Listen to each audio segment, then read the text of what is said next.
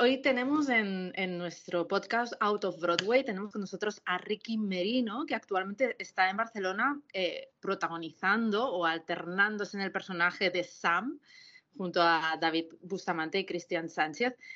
Ricky Merino, que bueno, cuenta con una trayectoria repleta de, éxitos. Eh, empezó su trayectoria en 2014 en teatro musical, de paso por Operación Triunfo, ha presentado programas en la televisión británica y el año pasado editó su primer álbum y ahora está desde hace un año eh, eh, interpretando el personaje de Sam en Ghost, el musical. Ricky Merino, muy buenos días, tardes. ¿Qué tal? Con esta presentación, pues ya no sé qué decir, porque a veces me cuesta recordar las cosas que he hecho, pero con estos resúmenes, pues me siento orgulloso. Digo, ay, pues mira, qué bien. Hombre, desde, desde 2014 han pasado siete años y no veas, ¿eh? Podríamos decir que te ha cambiado bastante la vida, ¿no? Desde entonces hasta hoy. Sí, la verdad que sí. Yo recuerdo, y aparte siempre recuerdo, yo siempre digo que me cambió la vida en el momento que decidí hacer el, eh, mi, primer, mi primer trabajo en teatro musical, que fue, que fue Rent. Y siempre, siempre dije que mi vida cambió a partir de tomar esa decisión. Pues yo estaba en Madrid haciendo castings mm, como un loco, no salía nada, pero en 2014 cuando me salió eso, realmente fue cuando mi vida empezó a cambiar. Roger Davis, ¿no? Un personaje que irá para siempre unido ¿no? a, ti. Sí, sí. Totalmente. Eh, el parte que es de Rent es de, mis favoritos, o sea que totalmente ese personaje y ese musical siempre me va a quedar dentro de, mi corazón, aparte de mi currículum. ¿Cómo, ¿Cómo, llegaste a, interesarte por el musical? ¿Cómo llegó, ¿Cómo llegó el teatro musical a tu vida? Pues mira, mm, realmente me vino un poco de, de sorpresa porque nunca me lo había imaginado. Yo vivía en Madrid pero no iba a ver musicales, también porque mi economía en ese momento mm, no me lo permitía. Yo me mudé a Madrid en 2010 y realmente me acuerdo que era muy complicado y me acuerdo que estaban los miserables en Gran Vía y era, muy complicado ir a verlo, o sea, era, era una locura. Fui a ver El Rey León y recuerdo la sensación de ver El Rey León y decir, me gustaría hacer eso, ¿no? Pero lo veía como un imposible. Y luego fue a, fue a raíz de, de, de hacer castings mm, como actor eh, en uno me preguntaron que si cantaba, entonces mm, canté y entonces a partir de ahí pues me salió la oportunidad de hacer el primer musical, pero era algo que no contaba con ello. Yo, me, yo dividía mucho lo que eran mis aptitudes, ¿no? Yo sabía que podía interpretar, eh, pero luego no me tomaba la parte musical de cantante como una salida profesional real, ¿no? Entonces era como que mi cabeza no las unía dentro del, del teatro musical o no me veía preparado.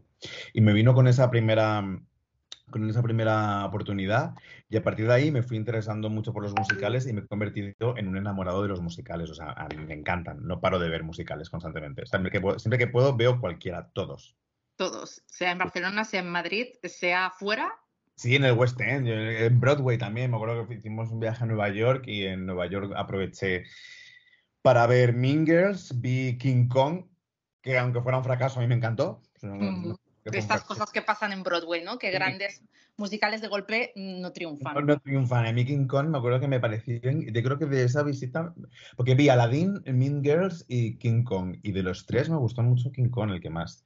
Y luego en el West End eh, en Londres sí que he ido más, y ahí he visto Phantom, Wicked, el, último que vi fue Moulin Rouge, o sea, así que ahora intento ver todo lo que puedo, todo.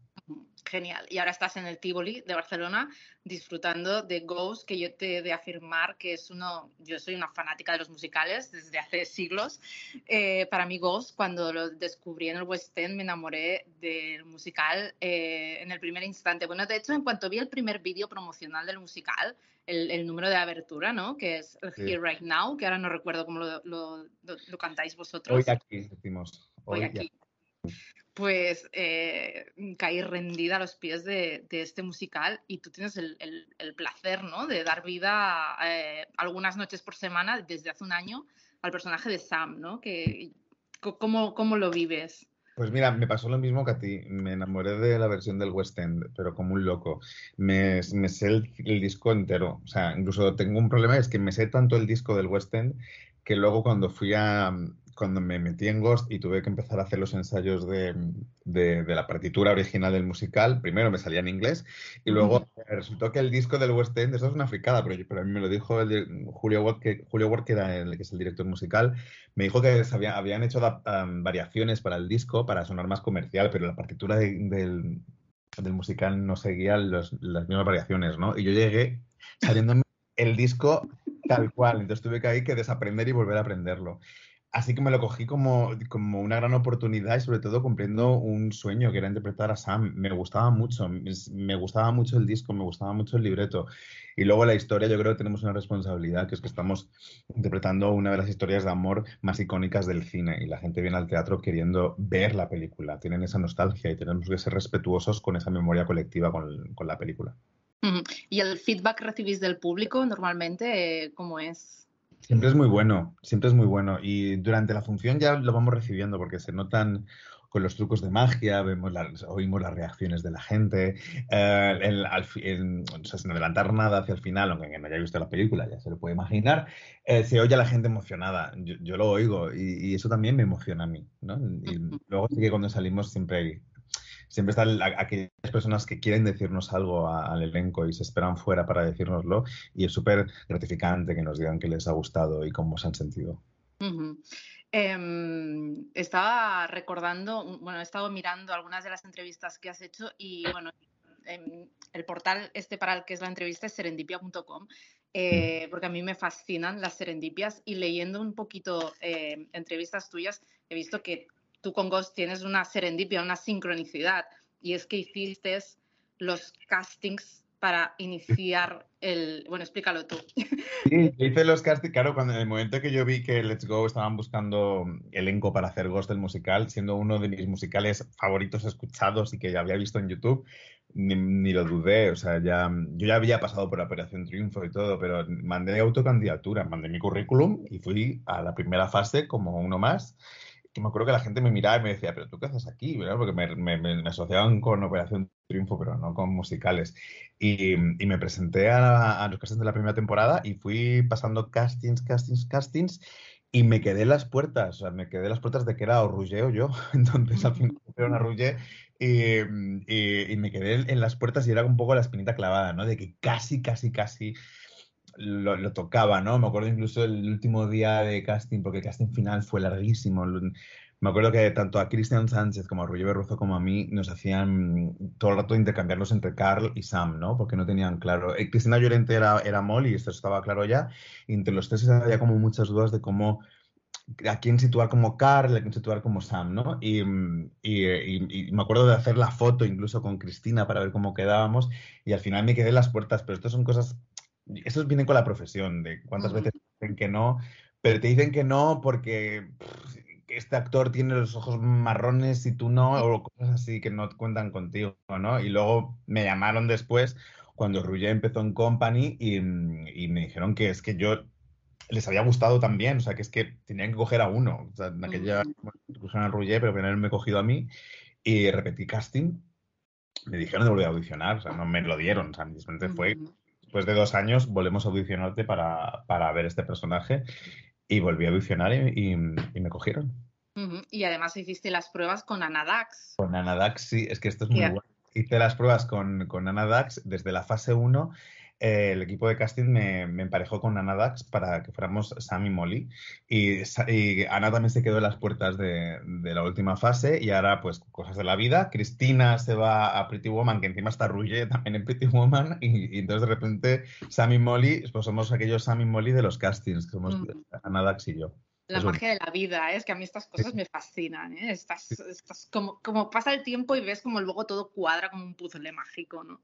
me acuerdo que el día, el día que yo estrené, no, mentira, el día que estrenamos en, Madrid, que, la, que la función la hizo David, pero yo salí al final eh, al escenario, me acuerdo que oía unos gritos y era Ana, que estaba con otra gente otro elenco, estaban viéndolo, y luego me acuerdo que hablábamos mucho y justamente cosas de la vida, eh, está ella ahora haciendo de Molly. Oye, Ricky, ¿y cómo llevas esto de alternar el personaje con David Bustamante algunos días y también con Cristian, ¿no? Que hace... Cristian hace los miércoles, sí, porque no lo hacemos ni David ni yo, y, luego el David hace hace cuatro días y yo voy viernes y sábados. Mm. A mí siempre digo que yo, justamente de todo el elenco, soy el único que no comparte escenario con David. Claro, porque como David y yo hacemos el, mismo papel, soy el único que no comparte y no, y no hace el trabajo mano a mano con él. Pero sí que le he visto y, es verdad que tanto David como yo aportamos lo mismo, porque es decir, ese mismo personaje dirigido de la misma manera por Silvia Montesinos, bajo lo que, lo que hizo Fede Melone en su día, entonces los dos lo, lo, nuestro, pero desde un punto diferente, ¿no? Porque al final somos dos actores diferentes, con vivencias distintas, y hay algo, hay matices concretos de cada uno, ¿no? Pero luego el personaje realmente es el mismo y el objetivo es el mismo y, hay personas que incluso seguro que os han visto a las dos, a los dos, ¿no? Porque los fans de musicales somos así, ¿no? Queremos verlos a todos. Pues no lo sé, o sea, o sea de mi entorno sí, porque ha habido momentos que han ido al estreno, que claro, el estreno yo no lo hice, pero luego han venido, a, claro, de, mi entorno que hayan venido al estreno y luego hayan venido a ver a mí sí que han visto a los dos. Pero luego gente que haya repetido, yo ya he visto uno y otro, no lo sé, a mí no me lo han dicho, o sea, si es, si es que sí, es divertido, o sea, yo lo haría. A mí me, gusta, a mí me gusta mucho ver a, a, los titulares y luego los covers, me parece divertido. Me parece que es como... Si cada función ya es diferente, ver a cada actor diferente añade un extra, ¿no? al musical. O sea, cada cual aporta, aunque seas el mismo personaje, aportas algo diferente, que es tu esencia, ¿no? De alguna manera. Totalmente, sí, sí. Llevas un año con Ghost. Y llevo un año ya. Sí, yo el otro día dije que era ciencia ficción. llevo trabajando de actor un año. Que esto, no, esto es complicado que suceda. Y luego una producción que que ya hizo una primera temporada, ha hecho una segunda y ahora estamos en la tercera. Y, esto, es, esto es algo extraño y, es algo muy bueno, ¿no? Y aquí, seguimos y yo feliz de, continuar. Mm.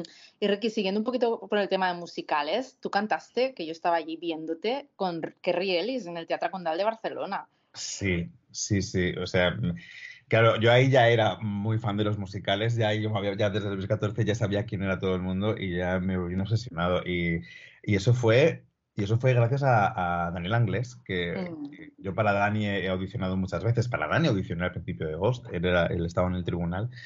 Y, mm, y, siempre Dani me ha dicho que algún día le gustaría trabajar conmigo y luego he organizado este concierto para Kerry Ellis un día me escribió, me acuerdo yo, me acuerdo perfectamente que estaba en Formentera y, y me dijo que si me apetecía cantar As Long As Your Mind the Wicked con, con Kerry Ellis era como, wow, o sea, es como, pues, a ver, si me gustaría, me da un poco de vértigo y, estaba muy nervioso. Yo recuerdo que fue una actuación en la que estaba muy, muy, muy, muy nervioso. Creo que es de las veces que más nervioso he estado en, actuando. Es curioso, es curioso.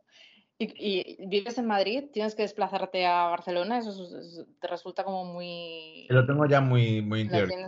Sí, ¿no? Los últimos cinco años de mi vida todo el rato viajo, entonces es, coger una vez, llegar los viernes, hago mi función del viernes, luego duermo en Barcelona, hago mi función del sábado y el sábado por la noche estoy de vuelta. Solamente estoy un poquito más de 24 horas fuera de casa.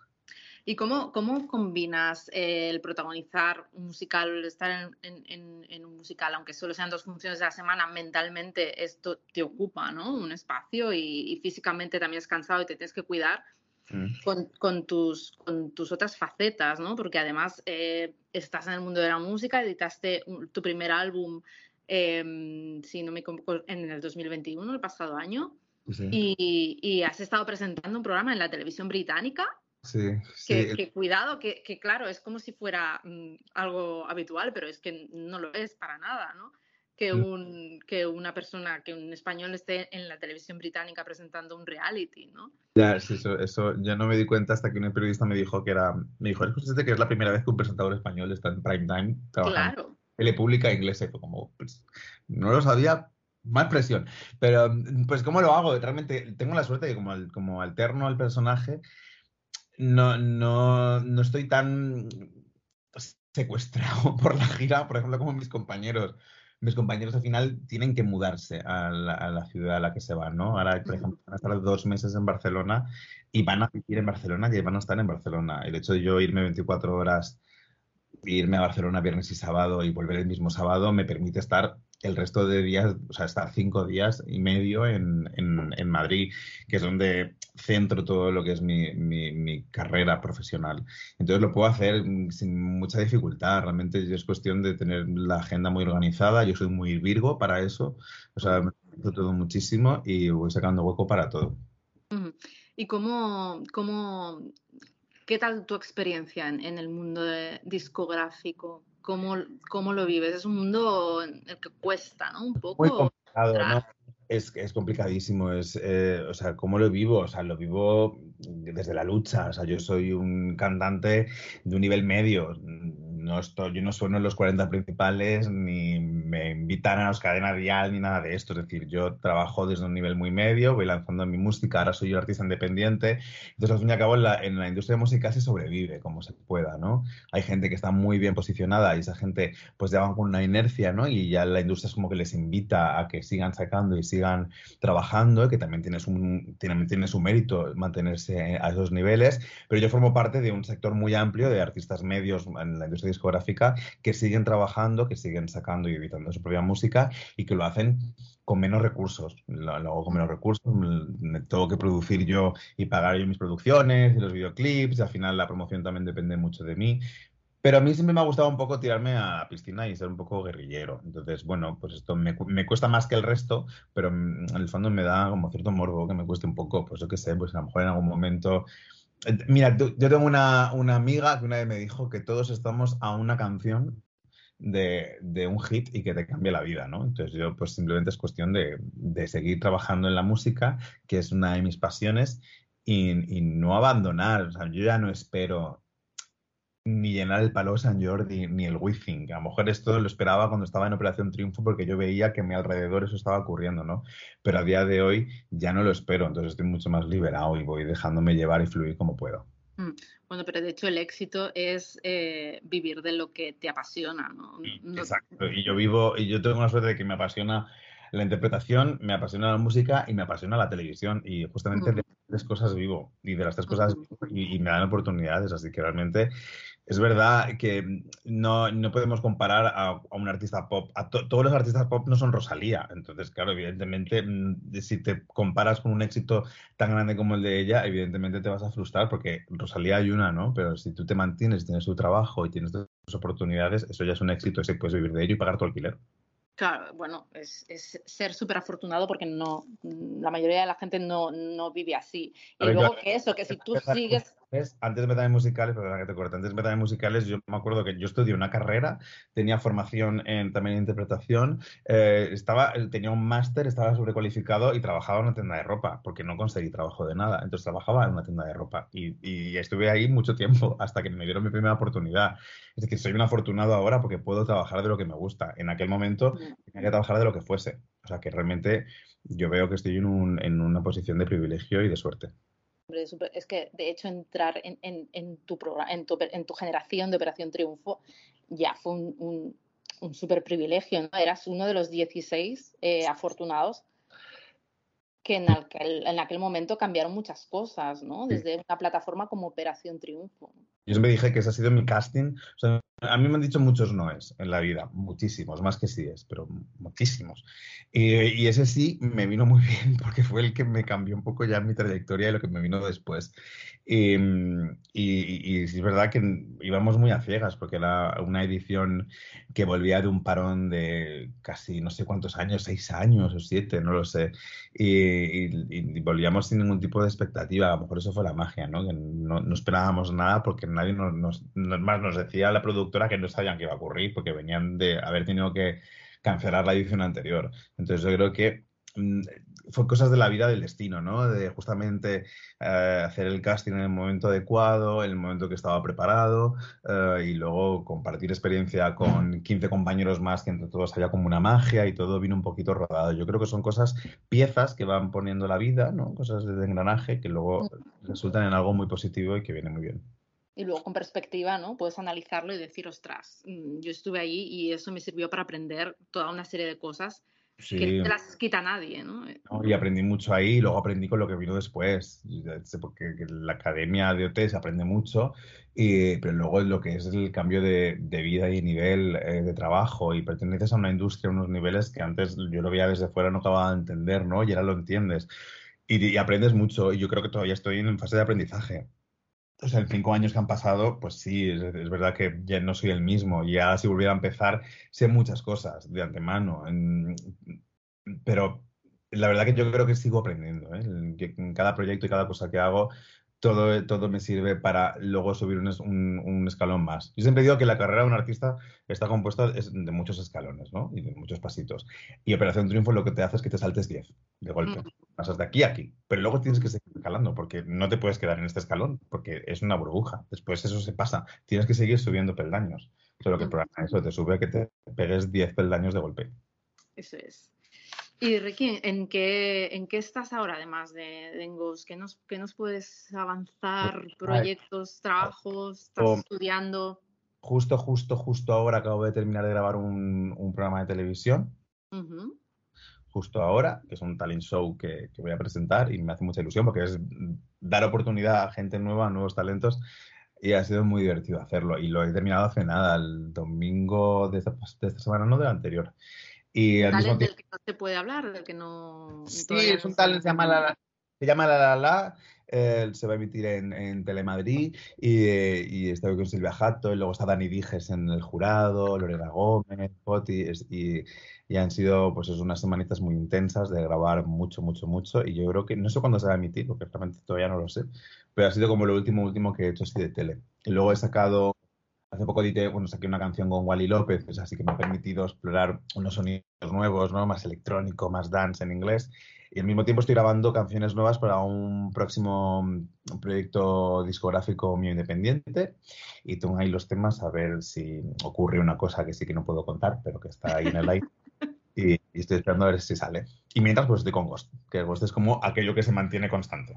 Genial. Pues, pues Ricky, muchísimas gracias por atender, por atender esta llamada y los mejores deseos, que sigas teniendo muchas serendipias, sincronicidades en tu vida y que la suerte y el amor siempre te acompañen. Perfecto, muchas gracias. Un abrazo enorme. Gracias.